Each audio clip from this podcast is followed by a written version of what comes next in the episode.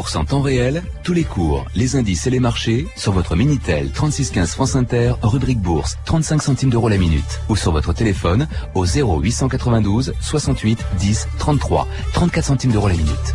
Vous écoutez France Inter, il est 14h03, c'est l'heure de 2000 ans d'histoire avec Patrice euh, Gélinet. Bonjour, un petit peu plus de voix qu'hier? Un peu plus, Claire, merci. Aujourd'hui avec Jean Sévilla, une autre façon de parler de l'Ancien Régime.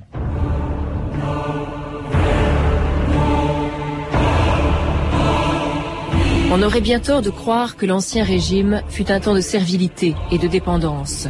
Il y régnait plus de liberté qu'aujourd'hui. Alexis de Tocqueville.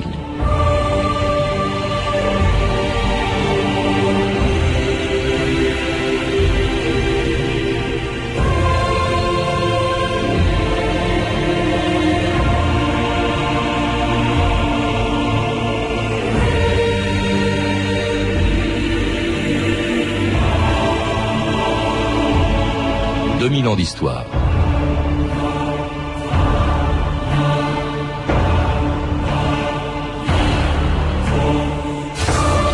L'Ancien Régime a disparu depuis longtemps, mais il continue de hanter notre mémoire et de diviser les historiens. Mais qu'ils en aient la nostalgie ou que, comme la grande majorité d'entre eux, ils en condamnent les injustices, ils font presque tous preuve d'anachronisme en réécrivant l'histoire du passé à la lumière de nos préjugés d'aujourd'hui si bien que les nostalgiques de l'Ancien Régime ont du mal à nous faire comprendre pourquoi, s'il était si solide, il est tombé en 1789, de même que les historiens qui en dénoncent les injustices ne parviennent pas à expliquer comment, si l'Ancien Régime était odieux, les Français ont pu le supporter si longtemps.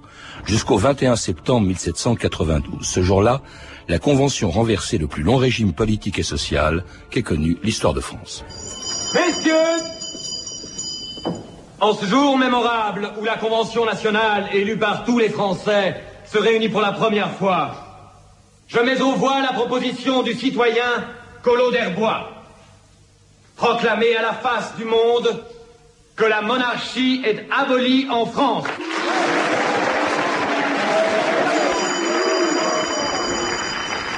La motion est adoptée. Je demande qu'à partir d'aujourd'hui, tous les documents publics soit désormais daté de l'an 1 de la République française.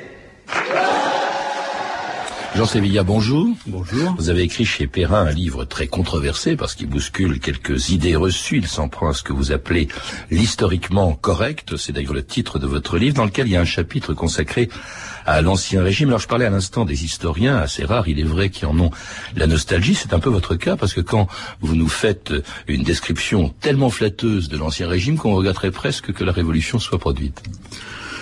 Un historien n'a pas à être nostalgique pour la bonne raison que l'histoire ne se répète euh, jamais à l'identique. Donc l'ancien régime a disparu, il ne reviendra jamais. En revanche, euh, face à une vulgate historique qui tente à discréditer le monde antérieur à la Révolution, je tiens à souligner euh, ses qualités, ce qui ne veut pas dire que ce, cet univers n'ait pas eu de défaut. Je crois que l'histoire n'est jamais manichéenne, ni dans un sens ni dans l'autre. Vous rappelez d'ailleurs qu'aux yeux de beaucoup de Français, on ne rejette pas, ils ne rejettent pas l'intégralité de l'héritage de l'ancien régime. Par exemple, le, patrimoine, son héritage culturel. On se passionne, vous le rappelez, pour la peinture de Watteau, pour la musique baroque, pour le théâtre de Molière. Oui, justement, et, pour regarder au château de Versailles, les foules qui se pressent et la solidarité des Français quand Versailles a été euh, abîmé par la tempête de 99. Or, on ne peut pas séparer un héritage culturel, euh, un tel patrimoine, de l'état de société qu'il a vu naître. Il y a forcément une corrélation. Euh, donc, si on aime le patrimoine de l'ancien régime, eh ça veut dire qu'il faut essayer de comprendre quelle était la société qui l'a engendré. Qu'est-ce que vous reprochez à la majorité des historiens d'aujourd'hui face à l'ancien régime?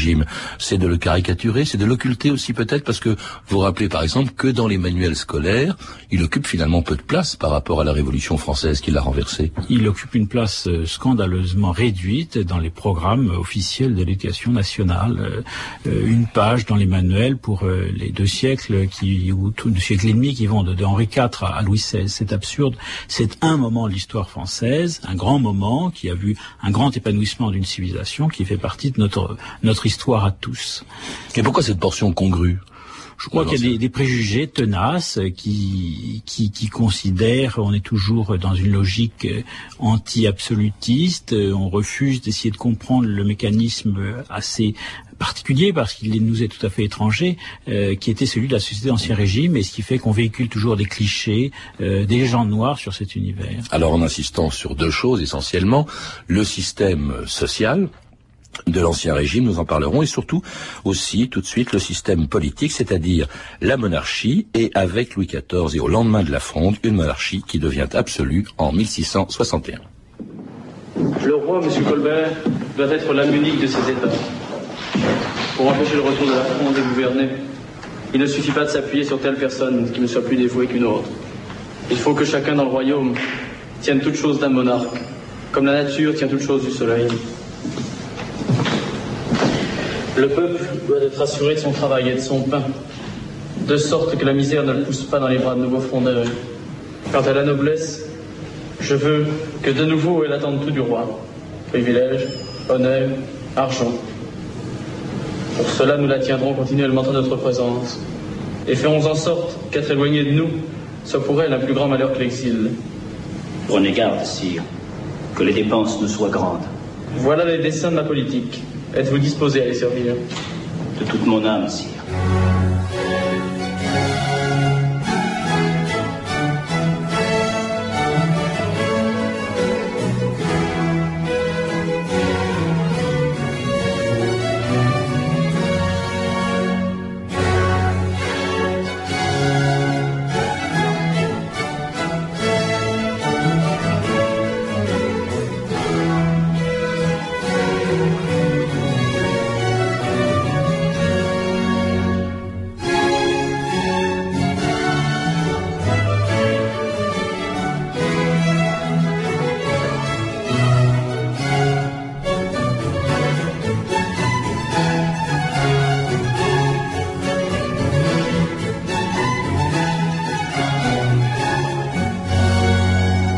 Écoutez France Inter, 2000 ans d'histoire, aujourd'hui l'Ancien Régime. Et c'était Lully à l'époque de Louis XIV, à l'époque où Louis XIV d'ailleurs, en 1661, après la mort de Mazarin, décidait de gouverner seul, on l'a entendu, euh, d'exercer autrement dit un, un, pouvoir sans limite, un pouvoir absolu. Or vous dites, vous Jean Sévilla, que même sous Louis XIV, il n'y avait pas d'absolutisme, d'abord parce que le mot n'existait pas.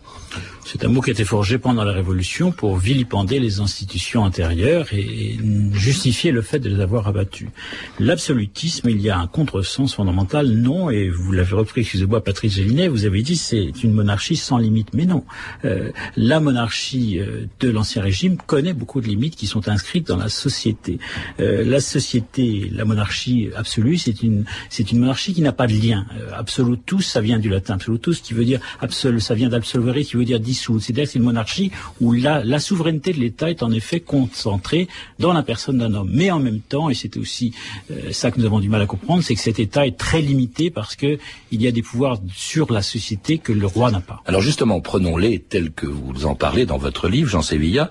D'abord, vous dites que le droit divin, qui pourtant sert à justifier l'absence de, de, contrôle, puisque le roi n'a de compte à rendre qu'à Dieu, c'est une limite. Pourquoi est-ce que c'est une limite pour le roi de France? Mais c'est une limite parce que le roi de France croit en Dieu. Nous sommes aujourd'hui dans une société qui est une société peu religieuse et on a du mal à comprendre cela, mais dans une époque qui est une époque religieuse, euh, les gens qui sont chrétiens croient réellement qu'après leur mort, ils auront des comptes à rendre à leur créateur, c'est-à-dire à Dieu. Oui. Et le roi de France vit, si, si, si. Le roi de France, tous les signes, on en a de multiples euh, traces. Mais il y en a d'autres. J'en sais bien, je vous coupe simplement. Il croit en Dieu, mais il se passe largement de ses commandements. La vie de Louis XIV n'était pas très catholique. Oui, mais il s'en est repenti à la fin de sa vie. Oui, je veux dire, il savait qu'il avait des comptes à rendre et le droit divin, et c'est une ce n'est pas une notion, euh, c'est une notion qui donne des limites dans la mesure où où le roi se considère comme un pécheur lui aussi. Il sait qu'il aura, euh, il devra se justifier de ce qu'il a fait. Enfin, ça n'a pas été le cas de tous les rois de France. Prenez le cas de Louis XV aussi. Hein. Je, je parlais de la vie de Patachon de Louis XIV. Louis XV, c'était pas mal non plus. Oui, mais ça, Le, le droit divin, c'était quand même assez commode.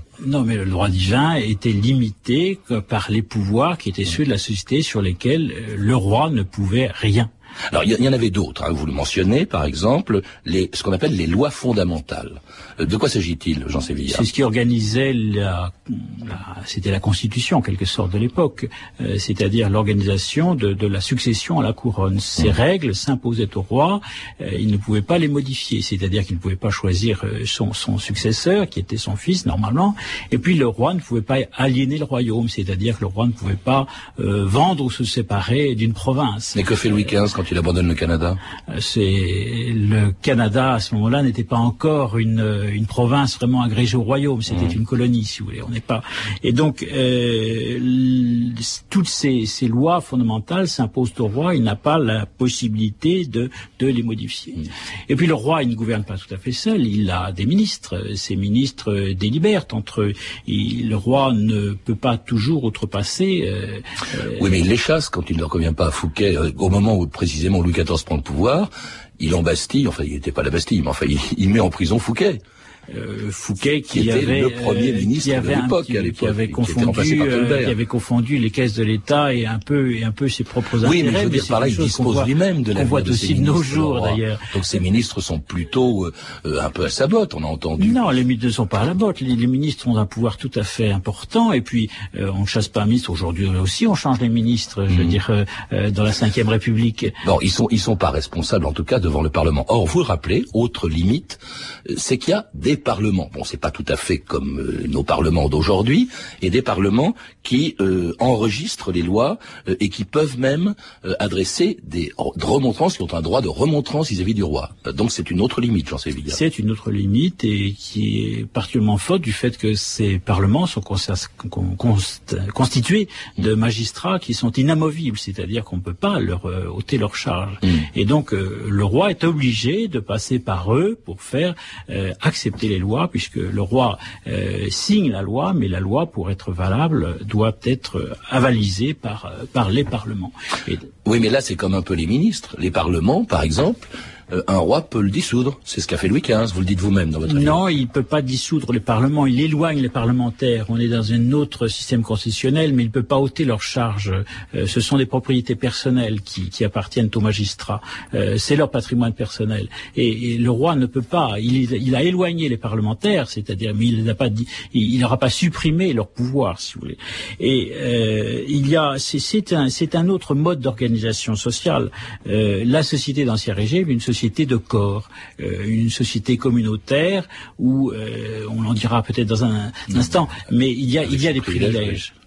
Alors bon, il y a, y a aussi autre pouvoir, euh, vous le citez peu d'ailleurs, hein, Jean Sévilla, mais qui peut limiter les pouvoirs du roi, c'est euh, tout simplement les États généraux. Ils apparaissent en 1302, euh, je crois, à l'époque de Philippe le Bel, mais là encore, il ne peut les convoquer que quand, que selon son bon plaisir. Hein. C'est aussi un mot sur lequel que, vous faites des développements. Mais prenons le cas, par exemple, de, des États généraux de 1789. Ils n'avaient pas été convoqués depuis 1614, c'est-à-dire en 75 ans, jamais aucun euh, État, enfin euh, les États généraux n'ont jamais été convoqués. Oui, n'ont plus été convoqués. C'est donc c'est une limite théorique là encore.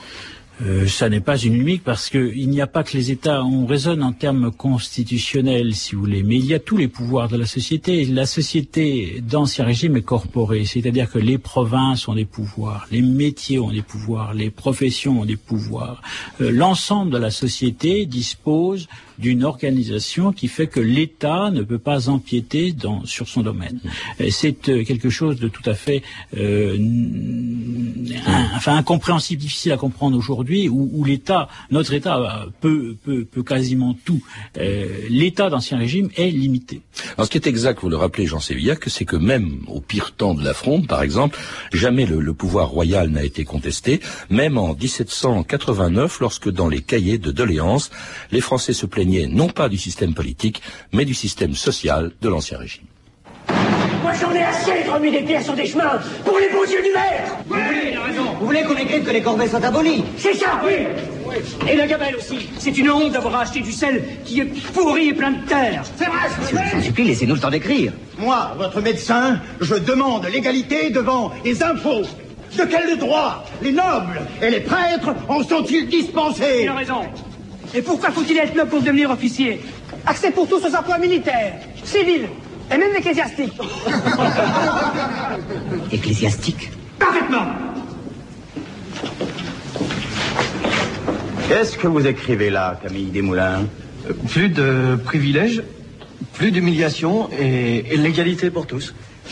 La liberté aussi C'était un autre extrait du film La Révolution française de Robert Henrico, la rédaction des cahiers de doléances qui en 1789 dénonçait presque tous les, inégalités euh, euh, entre les trois ordres, le clergé, on rappelle, la noblesse et, le tiers-état. Euh, C'est enfin, dont deux ordres, les deux premiers étaient des ordres privilégiés. Vous vous rappelez, Jean Sévilla, que ces privilèges en fait avaient une contrepartie quand ils ont été accordés. Par exemple pour le clergé. Le clergé euh, est évidemment une force euh, religieuse d'abord et il occupe une place tout à fait considérable dans le monde d'Ancien Régime, mais le clergé est aussi une force sociale. Euh, on a oublié, et cela aussi parce que nous sommes dans une société laïcisée, mais l'Église était une puissance sociale et un certain nombre de, fonctions aujourd'hui qui sont remplies par l'État, la santé, l'éducation nationale, la culture, eh bien ce sont des fonctions sociales qui à l'époque étaient assurées par l'Église. Grands hôpitaux parisiens, ceux d'aujourd'hui, ont tous été fondés avant la Révolution euh, par euh, par euh, des congrégations religieuses. L'Église assurait l'enseignement primaire, qui était tout à fait important. L'Église, à peu près 50%, 50 à 60% des hommes savaient signer, écrire, compter avant la Révolution, et ça, c'était une, une, fonction sociale assumée par l'Église. L'enseignement secondaire était aussi enseigné, assuré par l'Église. Mmh. Donc là, la contrepartie, en effet, des privilèges fiscaux de, de de, de l'Église, eh bien, c'était le service qu'elle rendait à la société. Même chose, dites-vous, pour la noblesse. C'est un autre service, mais par exemple, si la noblesse est dispensée de la plupart des impôts, c'est parce qu'elle est la seule à payer l'impôt du sang, c'est-à-dire qu'elle est la seule à servir, en tout cas, au rang d'officier, parce qu'il faut pas oublier quand même qu'il y a des soldats qui sont qui sont des roturiers et qui sont obligés de le rester, d'ailleurs, parce qu'ils sont pas nobles. Mais euh, c'est là, au fond, c'est l'aspect militaire, la fonction militaire de la noblesse justifie, dites-vous, ces privilèges. Oui, euh, les hommes de troupes dont vous parliez, ce sont des soldats qui s'engagent et qui sont qui reçoivent une solde.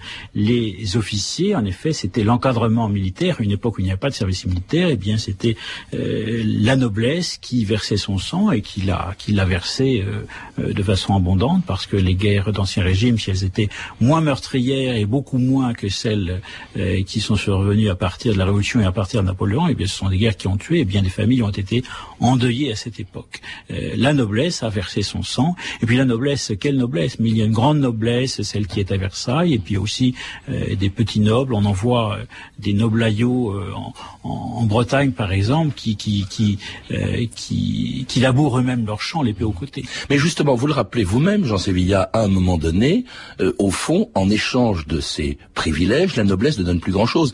Le XVIIIe siècle est une époque où le, le, nombre des guerres diminue. En tout cas, cette noblesse est plutôt cantonnée euh, à la cour. Là, il y a plus la contrepartie euh, qui lui permettait de justifier l'absence d'impôt. Euh, cette noblesse, au fond, elle se distrait à la cour. D'ailleurs, on dit souvent qu'elle coûte cher. Est-ce que c'est vrai? Non, euh, en, volume, c'est une, c'est une, les pensions que verse le roi aux, nobles qui ne peuvent pas survenir à leurs besoins représentent un tout petit volume du budget, euh, du budget de l'époque.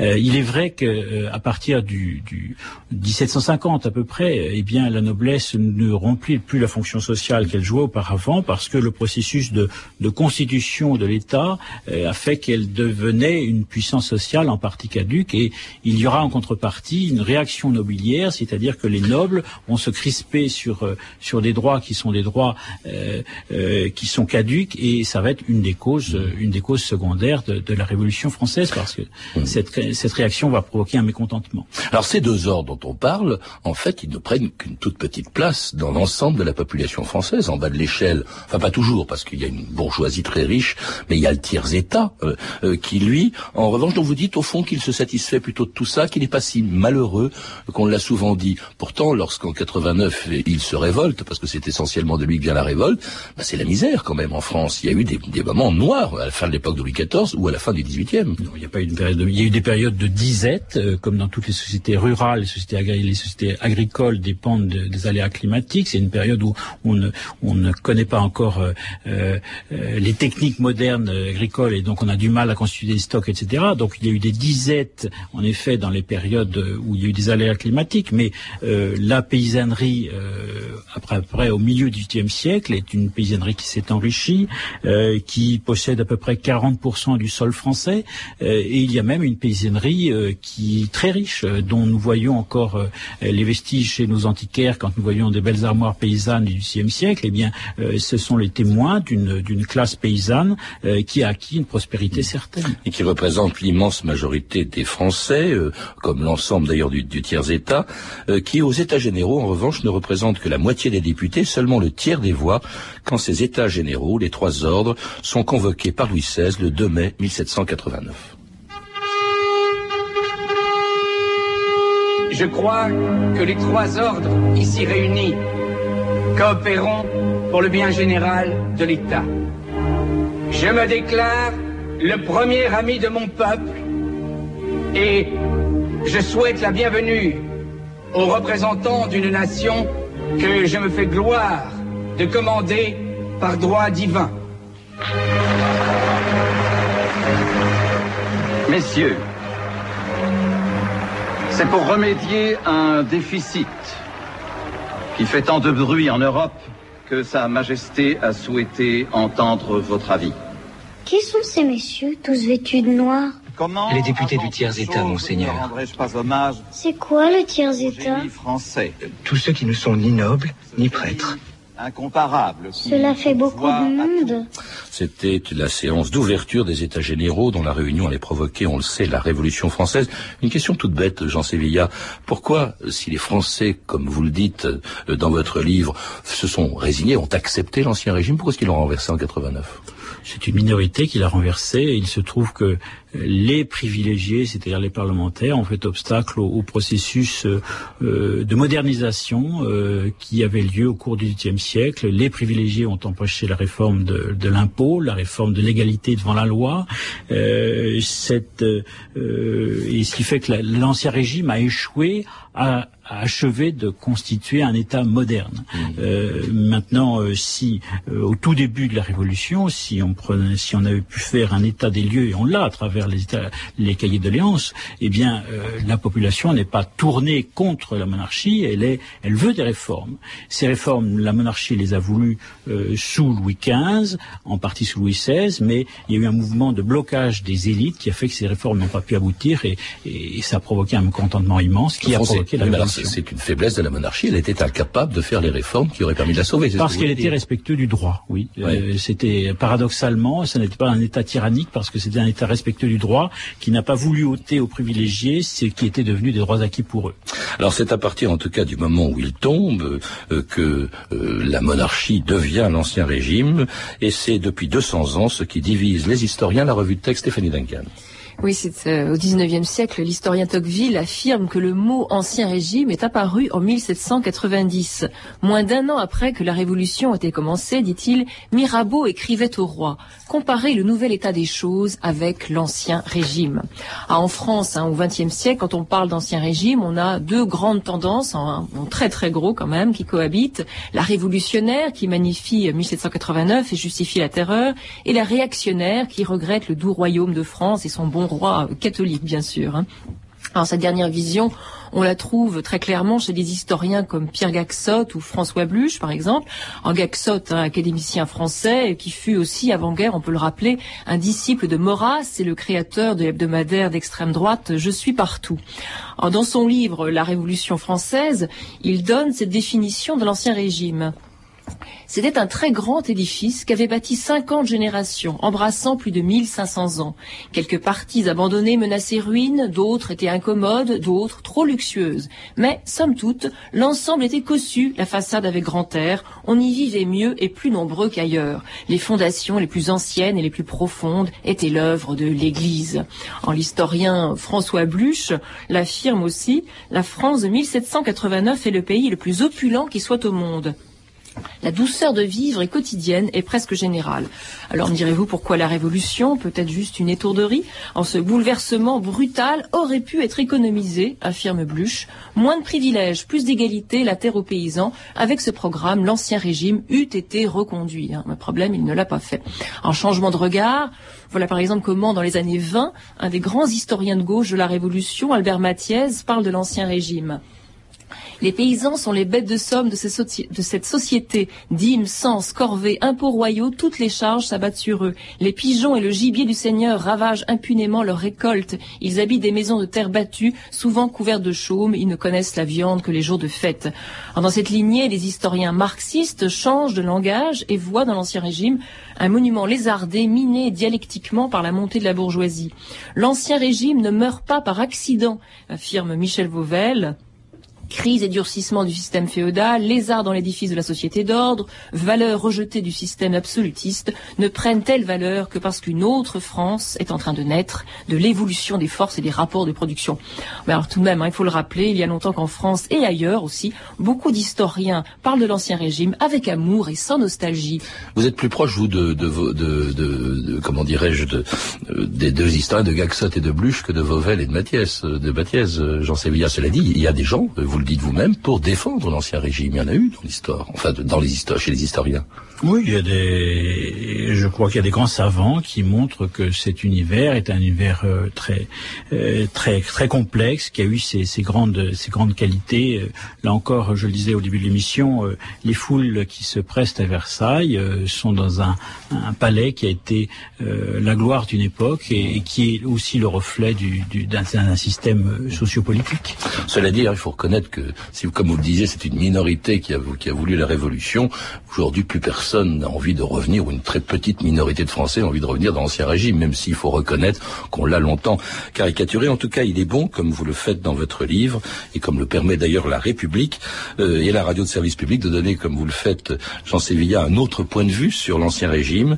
Vous le faites donc dans un chapitre de votre livre, historiquement correct, publié chez Perrin, et vous êtes également, je le rappelle, l'auteur de Le terrorisme intellectuel, publié également chez Perrin, et dans la collection Timpus. Vous avez pu entendre des extraits des films suivants, La Révolution française, Les Années-Lumière de Robert Enrico, distribué par Ariane Vidéo, et La prise du pouvoir par Louis XIV de Roberto Rossellini. Vous pouvez retrouver ces renseignements en contactant le service des relations avec les auditeurs au 0892 68 10 33, 34 centimes d'euros la minute ou consulter le site de notre émission sur franceinter.com. C'était 2000 ans d'histoire. Merci à Philippe Duclos et Sandrine Laurent. Documentation Virginie Bloch-Léné, Claire Tesser, revue de texte Stéphanie Duncan, une réalisation de Anne Kobilac. Une émission de Patrice Gélinet. Demain, dans 2000 ans